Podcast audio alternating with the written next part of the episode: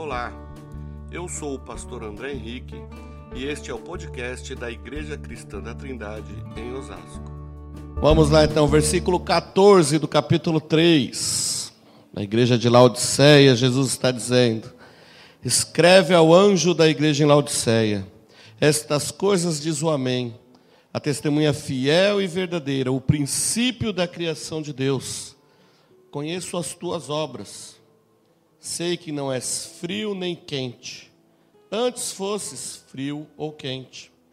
Assim, porque tu és morno e não és quente nem frio, estou a ponto de vomitar-te da minha boca. Porque tu dizes: Sou rico, tenho prosperado e nada me falta, mas não sabes que és infeliz, miserável, pobre, cego e nu eu te aconselho que compres de mim ouro refinado no fogo, para que te enriqueças, roupas brancas, para que te cubras e a vergonha da tua nudez não seja mostrada, e colírio para que aplique sobre os teus olhos e enxergues. Eu repreendo e castigo a todos quantos amo. Sê, pois, zeloso e arrepende-te. Estou à porta e bato. Se alguém ouvir a minha voz e abrir a porta, entrarei em sua casa e cearei com ele e ele comigo. Ao vencedor, eu lhe concederei que se assente comigo no meu trono, assim como eu venci e me assentei com meu Pai no seu trono. Quem tem ouvidos, ouça o que o Espírito diz às igrejas. Pai, em nome de Jesus. Nós sabemos que o Senhor está aqui, que a tua presença é real neste lugar, Pai. E com muito temor e tremor estamos aqui, Pai, para expor a tua palavra, a tua santa e bendita palavra, e pedimos que fale conosco através do teu Espírito Santo, para que saiamos daqui, ó Deus, renovados com a tua palavra. Essa é a oração que eu faço no nome de Jesus. Amém. Glória a Deus. Vamos sentar, irmãos. Jesus é bom. No contexto que o livro de Apocalipse foi escrito, é notada uma certa estabilidade, né, uma certa estabilidade na situação das igrejas. Não havia, sim, uma perseguição explícita naquele momento. Havia, sim, uma perseguição meia que velada né? mas não havia uma perseguição explícita. As perseguições que vinha à igreja, a princípio, partia dos próprios judeus. Os próprios judeus que perseguiam a igreja que estava nascendo ali. Né? Embora já embora já tinha ali um século de igreja. Há poucos sinais de uma perseguição romana oficial na época da composição desse texto. Algumas, algumas cartas mencionam algum tipo de aflição, lá na igreja de Esmirna e de Tiatira. Embora a carta a Filadélfia pressuponha alguma situação semelhante. Mas a perspectiva do livro de Apocalipse é de que a maior opressão, de que a maior perseguição está por vir. Não estava ainda acontecendo. Possivelmente os problemas que aquela igreja, que as igrejas ali da Ásia haviam, estavam ali enfrentando, não era questão de perseguição, mas sim de concessões. Se nós olharmos no capítulo 2, versículo 6, nós vamos ver ali, eu quero até ler, no versículo 6 ali, João escrevendo na igreja de Éfeso, Jesus diz assim: Mas tens a teu favor que odeia as obras do, dos nicolaítas, as quais eu também odeio. Quem eram os nicolaítas? Era uma seita que estava infiltrada dentro da igreja, uma seita de judeus infiltradas dentro da igreja, onde eles estavam meio que é, incitando a igreja a ser uma igreja mais liberal. Olha, parece que eu estou falando da igreja de hoje, né? Ou seja, o liberalismo ele desde sempre existiu. O gnosticismo desde sempre existiu. E dentre tantas coisas que eles difundiam no meio da igreja, era que tudo pode. Você pode estar na igreja. Olha que coisa bonita. Você pode vir para a igreja, você pode cantar, você pode recolher a oferta, você pode servir você pode até pregar. Você pode tudo isso. Mas você também não precisa ser tudo a ferro e fogo. Você pode também dar uma escapadinha ali com os amigos do serviço para bagunçar. Você pode também trair a sua esposa. Você pode ser desregrado. Você não precisa levar tudo tão a sério, não. Você pode participar de festas é, que um crente não pode estar. Você pode fazer o que você quiser. Você não precisa levar tudo a ferro e fogo. Os nicolaítas falavam sobre isso. E para os cristãos, da, os cristãos daquela época, alguns acabavam cedendo. Por quê? O que a Bíblia nos ensina como cristãos? Paulo fala que tudo nos é, mas nem tudo nos convém. Nós podemos ir em festas por aí mundando? Podemos. Nós podemos ter amigos que de fora da igreja? Não só podemos, como devemos. Né? Mas aonde nós estivermos, com quem estivermos, nós somos igrejas. Nós somos embaixadores de Cristo. Nós somos pequenos cristos. Por quê? Porque onde nós estamos, Jesus Cristo deve ser visto. Quando eu falo pequenos cristos, não estou dizendo que nós também somos cristos, não, gente, pelo amor de Deus. Mas sim que nós somos embaixadores dele aonde nós estamos. Isso não é fácil. Então, alguns irmãos naquela época já aderiram a isso e falavam: é realmente, eu posso ser, eu posso estar na, um pé na igreja e outro pé lá na bagunça. E, a, e a, a, nós vamos ver que as principais igrejas, ou as sete igrejas da Ásia que Jesus está falando, é, Jesus está diretamente falando através do apóstolo João sobre estas questões. Fuja do liberalismo. O livro nos os leva e nos leva também a entendermos o que é optar em sermos de Cristo ou sermos do mundo. Para os judeus daquela época, em serem leais a Cristo ou serem leais ao imperador romano. O livro não está levando diretamente uma palavra de ânimo aos cristãos, mas sim advertindo diante dessas coisas que irão, que estavam acontecendo, que iriam acontecer ainda piores. Né? O perigo não está no martírio, e sim na atração exercida pelo mundo pagão. Engraçado que esse texto, é a Bíblia ela é fantástica. Um texto escrito há tanto tempo, mas tão original. Porque hoje nós enfrentamos o mesmo problema. Já pararam para notar isso? Os mesmos problemas. Sexo fora do casamento, ah, é normal. Você está cantando lá no louvor, lá ninguém está vendo. O que mais que eu anotei aqui? Política dentro da igreja. Não, é normal, porque o crente tem que se envolver com um monte de coisa. Afinal de contas, todos nós somos eleitores. É normal trazer um político aqui para o púlpito? Não, não é normal.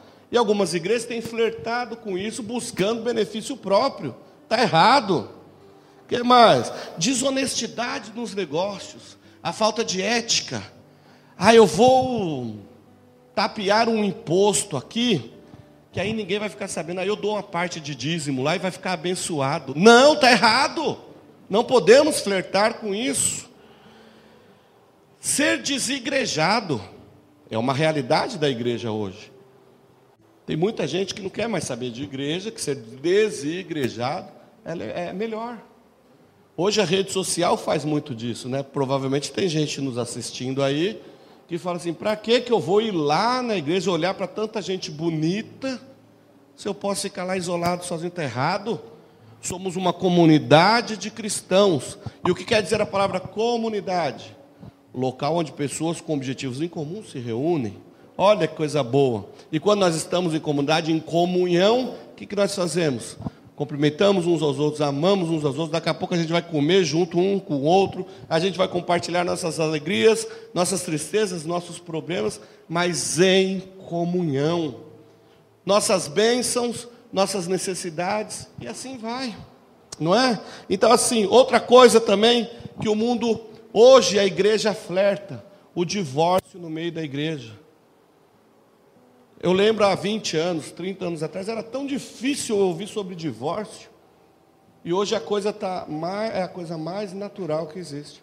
Eu ouvi falar, não sei se é verdade, é uma especulação, mas eu ouvi, não sei se vocês já ouviram, mas eu ouvi falar de uma igreja que o casal começa a namorar, seis, entre seis meses e um ano a igreja casa. E tem dessa igreja o ministério do descasamento que eles casam, mas se não der certo, eles descasam. Dá para aceitar uma coisa dessa, meus irmãos? Mas é mais fácil a gente ir para lá, não é? Que aí se der qualquer problema, está tudo certo. Afinal de contas, é a igreja. Igrejas que flertam com o pecado, igrejas que flertam com o mundo. Eram, era, eram esse, era esse tipo de igreja que Laodiceia estava se transformando. E Jesus estava alertando aquela igreja: não confiem em vocês, não confie no poder de vocês, não confie na riqueza de vocês. O cenário chama atenção para três ameaças: a sedução de um falso ensino, que, a, que fazia com que aquela igreja assimilasse a cultura romana, no nosso caso, a cultura imundana o conflito com a sinagoga local e o perigo de os cristãos serem denunciados às autoridades, daqui a pouco nós vamos falar sobre isso, e a condescendência por causa da sua prosperidade. Eu sou rico, eu posso tudo. Nós acabamos de ler.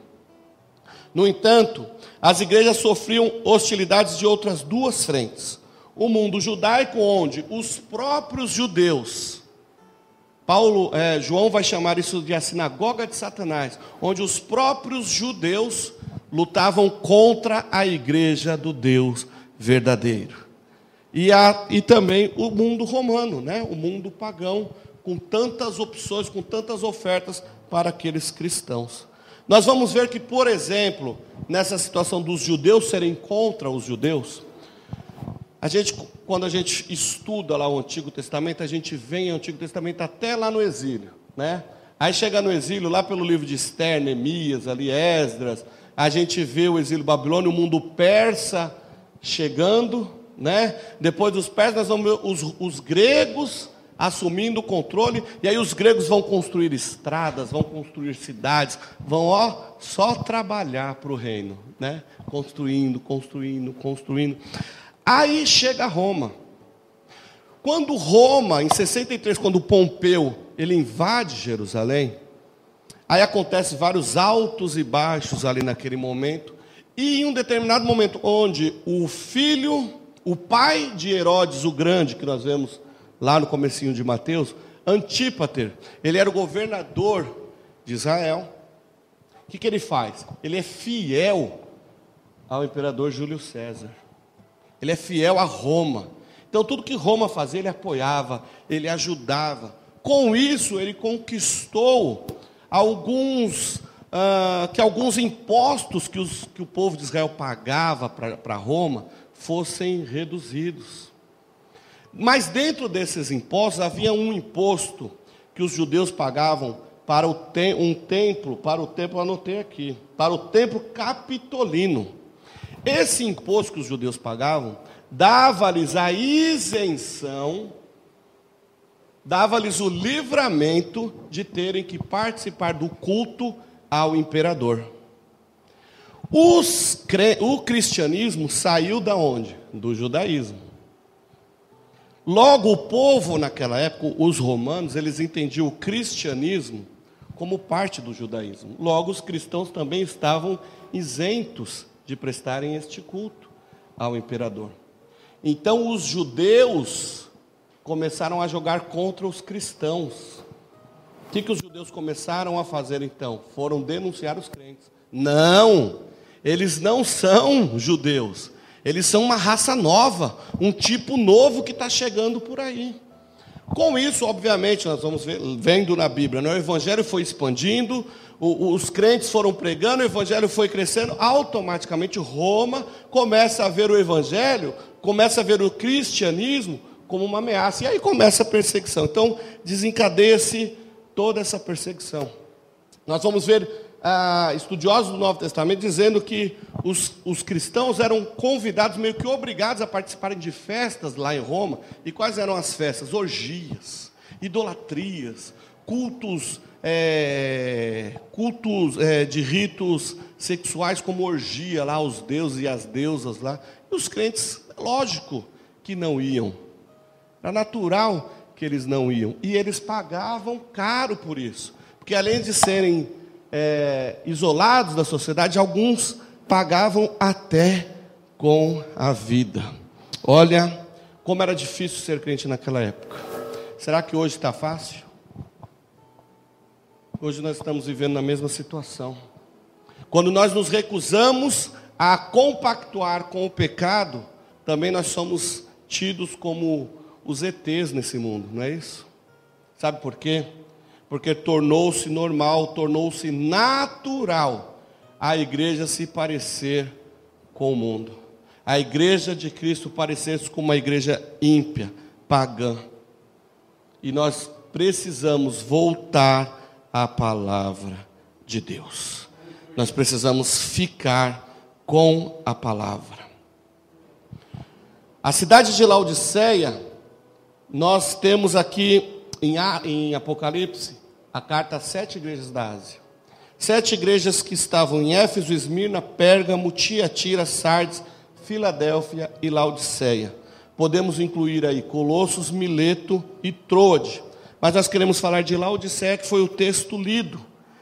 A, a, a, igreja de Laodiceia foi fundada por Epáfras, quando ele estava passando por Hierápolis e Colossos. Nós vamos ver isso lá na carta de Colossenses. Uma cidade muito próspera, uma cidade muito rica uma cidade que evoluía em todo o tempo. No tempo do Novo Testamento, todas as viagens que vinham de um extremo, lá de Filadélfia, ou então lá de Pérgamo, de Tiatira, de Sardes, tinham que passar por Laodiceia. Laodiceia estava num centro, num núcleo, era uma grande cidade. Então tudo o que acontecia pela Ásia, pela Frígia, passava por ali. E por que, que eu estou falando tanto de história? Para a gente poder entender o caminho que o Evangelho percorreu para chegar em nós aqui. E o que nós podemos aprender com essas igrejas lá no Apocalipse? Especificamente com essa hoje, a igreja de Laodiceia. Então, Laodiceia, ela tornou-se uma rota, ou seja, eu preciso comprar não sei o quê, eu tenho que passar por Laodiceia. Eu preciso buscar lá em Éfeso alguma coisa, eu tinha que passar por Laodiceia. Agora eu preciso ir para Colossos, eu tinha que passar por Laodiceia. Não tinha jeito. Laodiceia era o membro mais, tornou-se o membro mais importante ali da Frígia. Inclusive era uma igreja que estava no meio entre Colossos e Herápolis, né? 10 quilômetros ao norte de Herápolis e 16 de Colossos. Sendo assim, tornou-se uma igreja muito, uma cidade muito próspera uma cidade muito abençoada. Quando as outras cidades se reuniam contra Roma, que era o governo da época, Laodiceia mantinha-se fiel a Roma e com isso crescia, prosperava ainda mais. Era um grande centro administrativo, administrativo e judiciário da região. A certa altura tornou-se um grande centro bancário e com isso enriqueceu ainda mais. Havia muitos homens riquíssimos e poderosos na cidade. Alguns historiadores dizem que haviam famílias tão ricas em Laodiceia que eles tinham sua moeda própria, sua própria foto lá na, na moeda. A gente vê que com esta riqueza que a, que a cidade possuía, automaticamente aquela igreja de Laodiceia era reflexo da sua comunidade. Se dentro daquela igreja só haviam pessoas ricas, poderosas, eles se achavam que, obviamente, eles se achavam autossuficientes. Como nós lemos no texto, eles se achavam não depender de nada, não depender de ninguém, porque eles já possuíam tudo. E o tudo para eles era o que? Era dinheiro, era riqueza, era prosperidade, era o poder.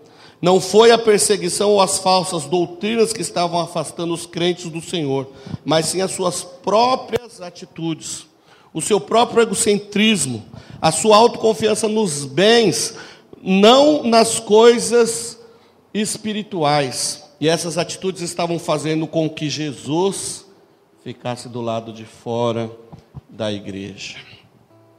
Jesus está dizendo, né, versículo 14: Eu conheço as tuas obras. Igreja de Laodiceia, eu conheço as tuas obras. E quais são as tuas obras?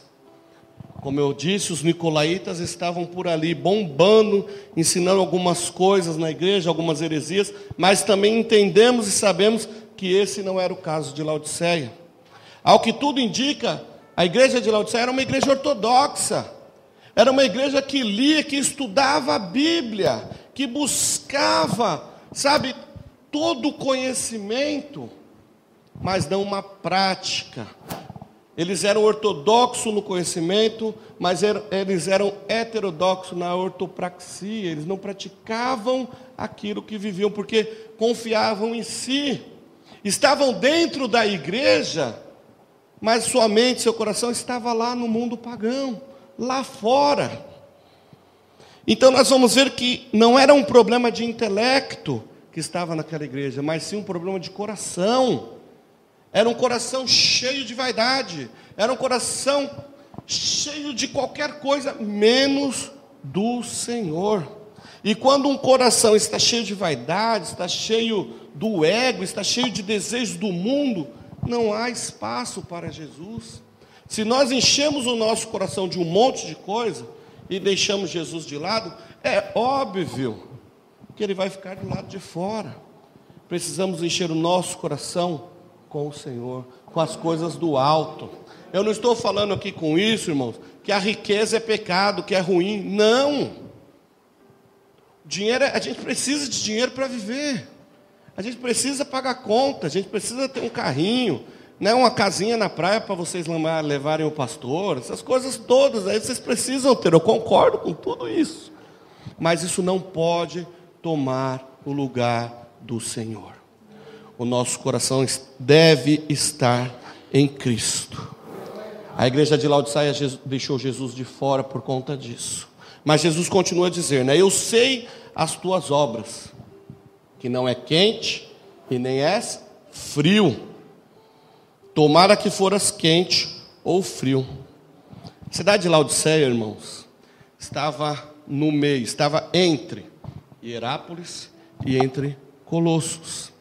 Hierápolis era famosa porque lá nas suas nas suas nas suas fontes isso, vamos lá. Lá no onde brota as fontes é fonte de água isso. As águas eram quentes naturalmente. Aquelas águas eram usadas para cura.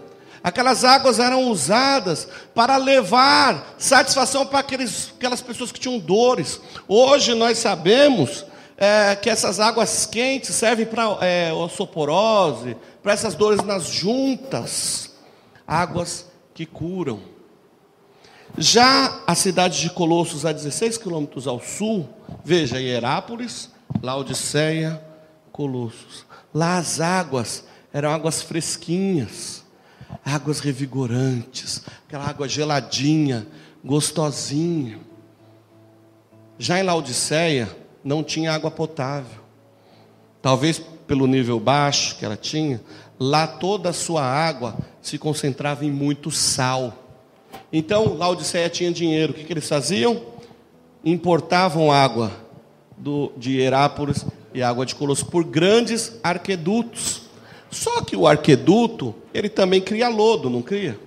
Então aquela água, quando vinha quentinha de Herápolis, quando chegava em Laodiceia, ela já estava morna. Mas, quando vinha por aqueles arquedutos todos sujos, quando ela chegava morna, ela também, além de morna, chegava suja, não prestava para nada.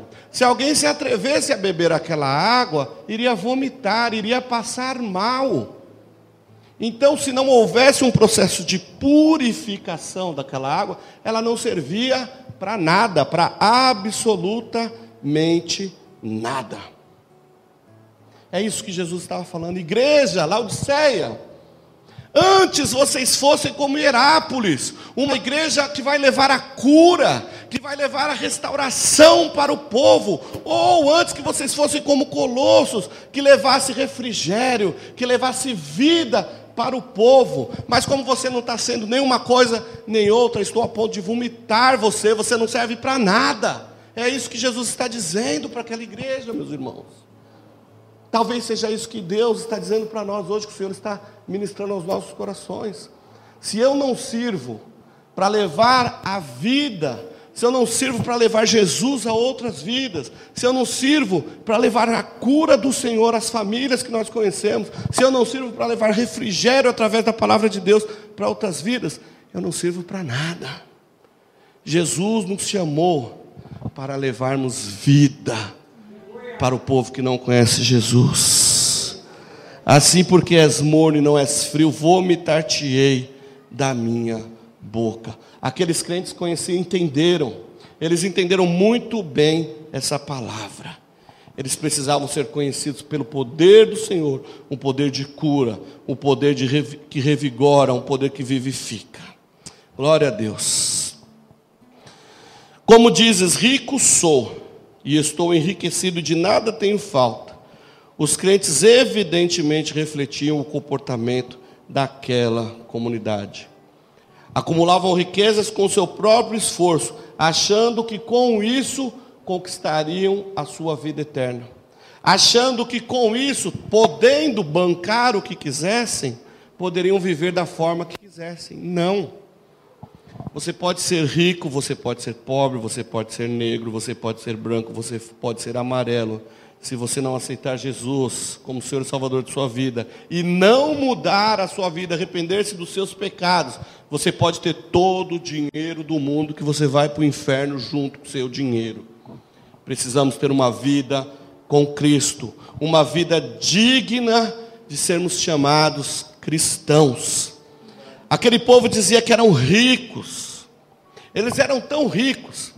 Laodicea era uma cidade que estava numa região onde aconteciam muitos terremotos. Teve uma época no ano de 60 depois de Cristo que houve um grande terremoto que acabou com aquela cidade. Geralmente, ó, igual a gente viu aí Brumadinho, a gente viu esses dias aí em Minas Gerais, Espírito Santo, que a chuva levou tudo, né?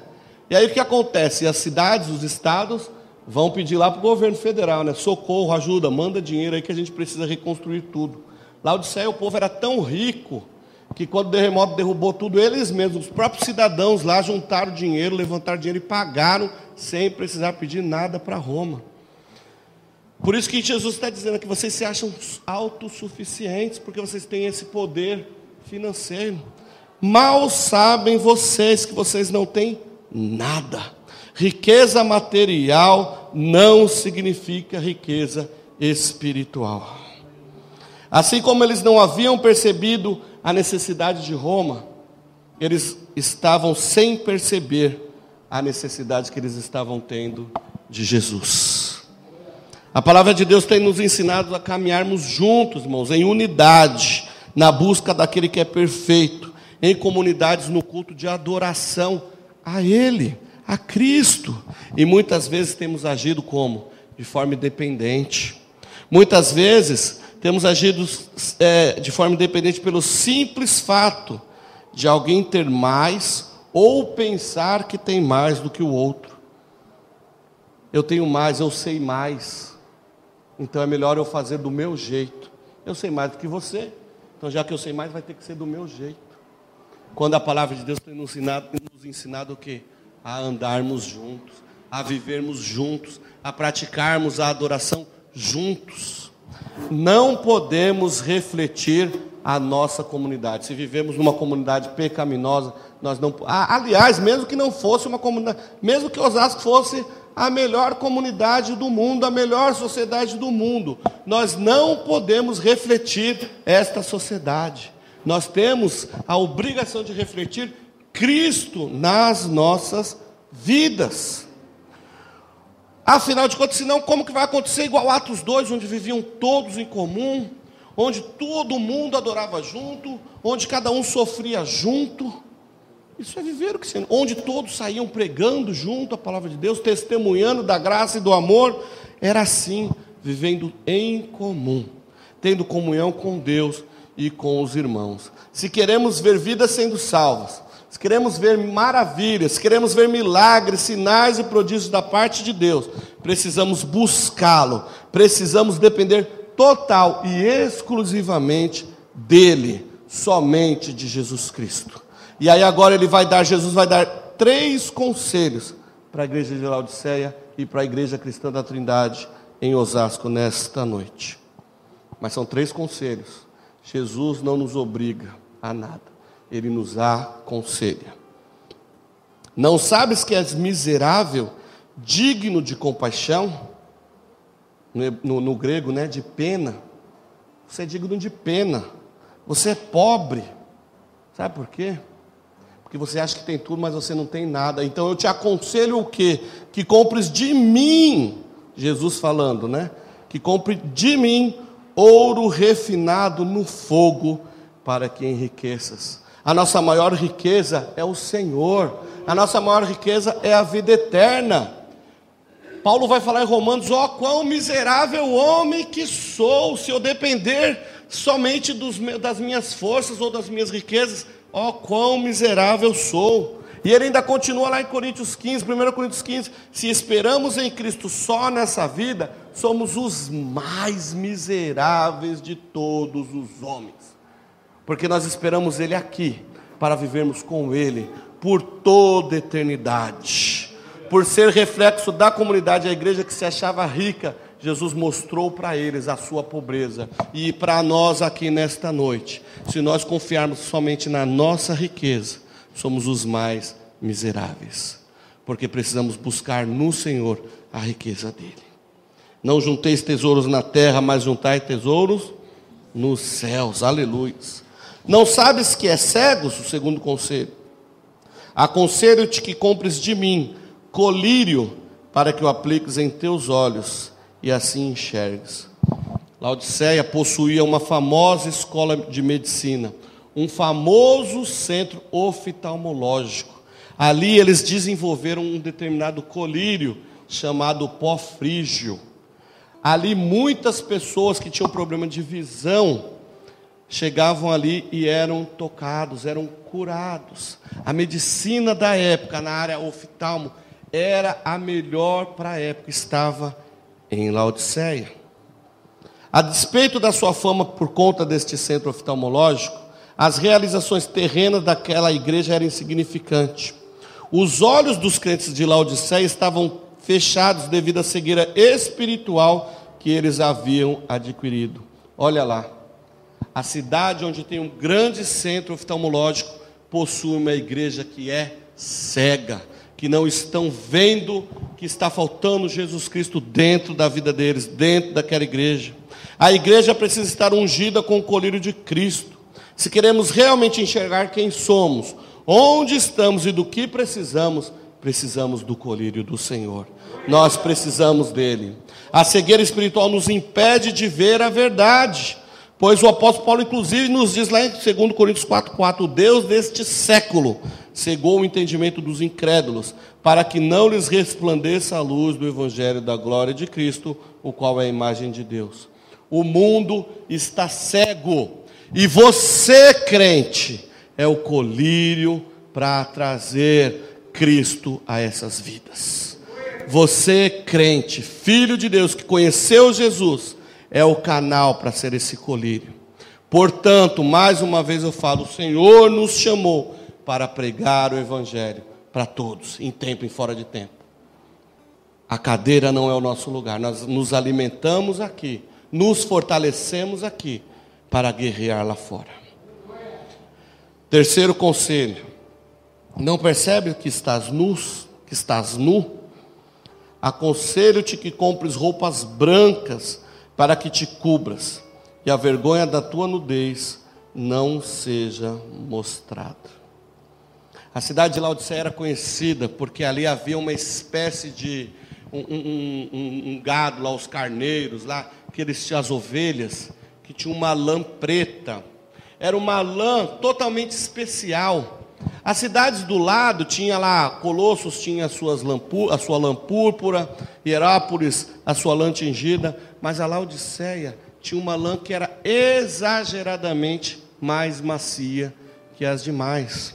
A cidade de Laodiceia ditava a moda. As madames daquela época só queriam usar tecido, fabricar roupas fabricadas com os tecidos de Laodiceia. Os vestidos de Laodiceia, talvez Armani, é, Dior, quem mais aí? Essa, eu, eu procurei na internet esses nomes aí, viu? Essa galera aí se inspirou lá. Porque essa galera toda era leves. É, a minha época é o Westop, velho. Mas toda essa galera. O Manuel gostou lá também, né? O Westop. Talvez toda essa galera de hoje em dia fosse fichinha perto dos costureiros da moda, daqueles que ditavam moda lá em Laodiceia. Agora é estranho que eles se vestiam com tudo do bom e do melhor, e Jesus está dizendo o quê? Vocês pensam que vocês estão bem, mas na verdade vocês estão andando nu. Vocês estão andando nus. Irmãos, se hoje nós andarmos na moda desse mundo, nós estamos errados, porque Jesus está nos convidando ao quê? A andarmos com vestes brancas, como os justos.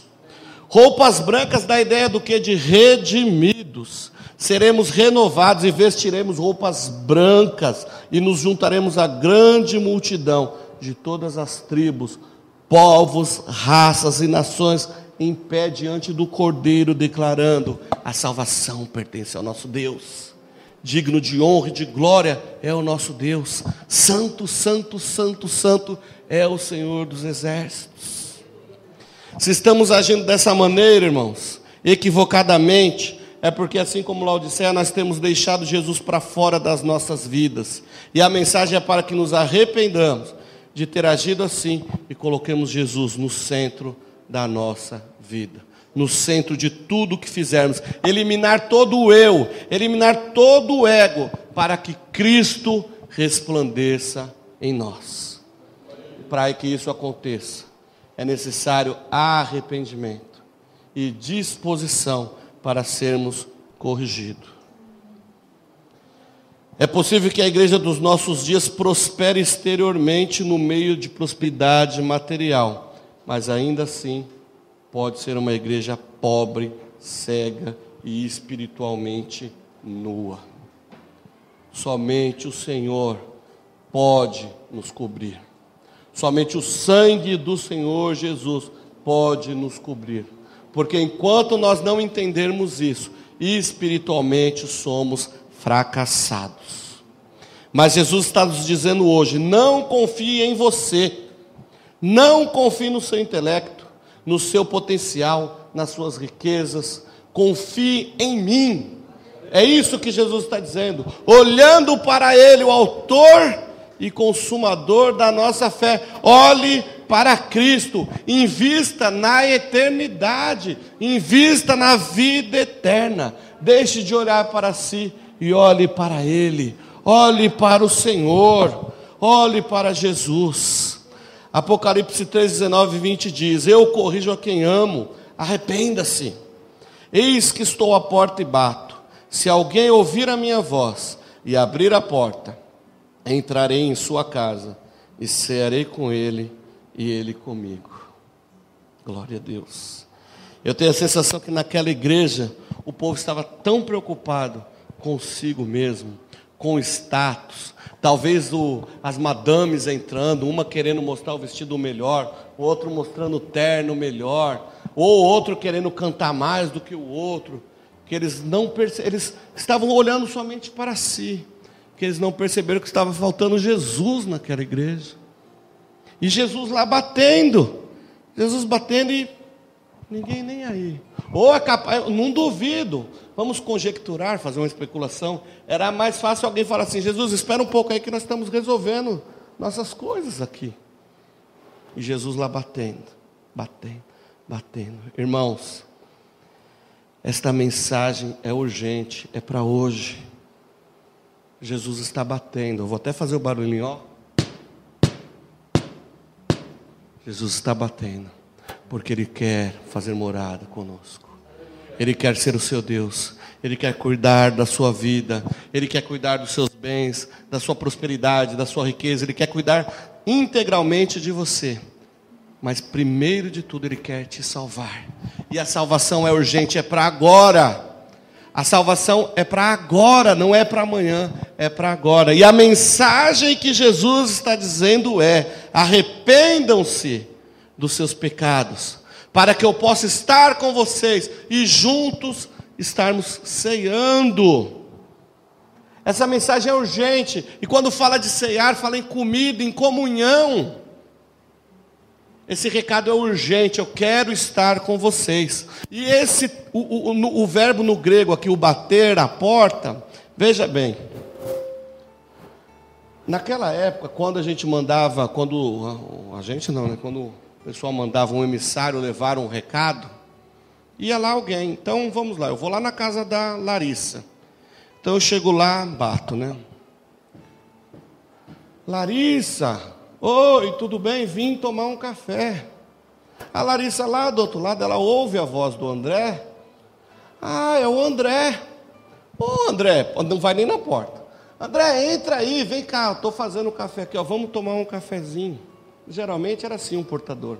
Agora, quando a mensagem era urgente, imagina que a casa da Larissa está pegando fogo, mas ela está lá na cozinha e não viu. Você vai chegar assim? Oi, Larissa. Será que ela está pegando fogo? É assim que se chega? Como que você vai chegar? Larissa, socorro! Larissa, está pegando fogo! Larissa, é agora, foge! É esta, é este o sentido. Jesus está batendo a porta dizendo: é agora, não é depois, não dá para esperar. Eu quero estar com você agora. Eu morri por você porque eu te amo e eu quero estar com você. Eu estou à porta e bato. Jesus quer entrar para mudar a sua vida, para mudar a sua história, para ter comunhão com você, ser o seu Senhor e o seu Salvador. Eis que estou à porta e bato. Se alguém ouvir a minha voz e abrir a porta, entrarei em sua casa e cearei com ele e ele comigo. A condição é ouvir a voz do Senhor e abrir a porta. Isso enfatiza a importância da resposta pessoal Cristo não força a entrada, mas Ele está sempre disponível. Quando respondemos afirmativamente ao seu chamado, com atitude de arrependimento, então abrimos a porta para que Ele entre. E aí participamos da ceia com Ele. A ideia, né, a figura da ceia, da refeição, se origina da prática da comunhão à mesa. Compartilhar uma refeição no Antigo Testamento era compartilhar a vida. No Antigo Testamento, ninguém chamava um aliás, até hoje, ninguém chama um inimigo para ir lá no fogo de chão pagar um carneiro para ele. Não, ninguém faz isso. Jesus está dizendo o quê? Quando nós estamos juntos, o pecado que tinha nos transformados em inimigos de Deus, Jesus nos chama à mesa como amigos. Jesus Cristo nos traz para perto. Chega de vivermos na superfície. Mergulhe de cabeça, meus irmãos. Se aprofunde no Senhor. A profundidade da comunhão com Cristo, alcançada mediante o crescimento espiritual desse tipo, prenuncia a união total com Deus e com Cristo por toda a eternidade. Eis que estou à porta e bato. Não deixe para depois, para melhorar o seu relacionamento com Deus. Se você ainda não tem Jesus no seu coração, se você ainda não tem Jesus na sua vida, se você ainda não o reconheceu como Senhor e Salvador e o convidou a fazer morada na sua vida, hoje é o dia. E se você já o fez e tem vivido relaxadamente, Jeremias diz: Maldito aquele que faz a obra do Senhor relaxadamente. Maldito é aquele que vive relaxadamente. Se você tem feito isso, é tempo agora de reflexão de colocar a sua vida no eixo, de colocar a sua vida no altar do Senhor e trazer Cristo para dentro da sua vida. Amém. Se você gostou deste podcast, siga-nos em nossas redes sociais: youtube.com/ictosasco, Instagram @ictosasco e facebook.com/ictosasco.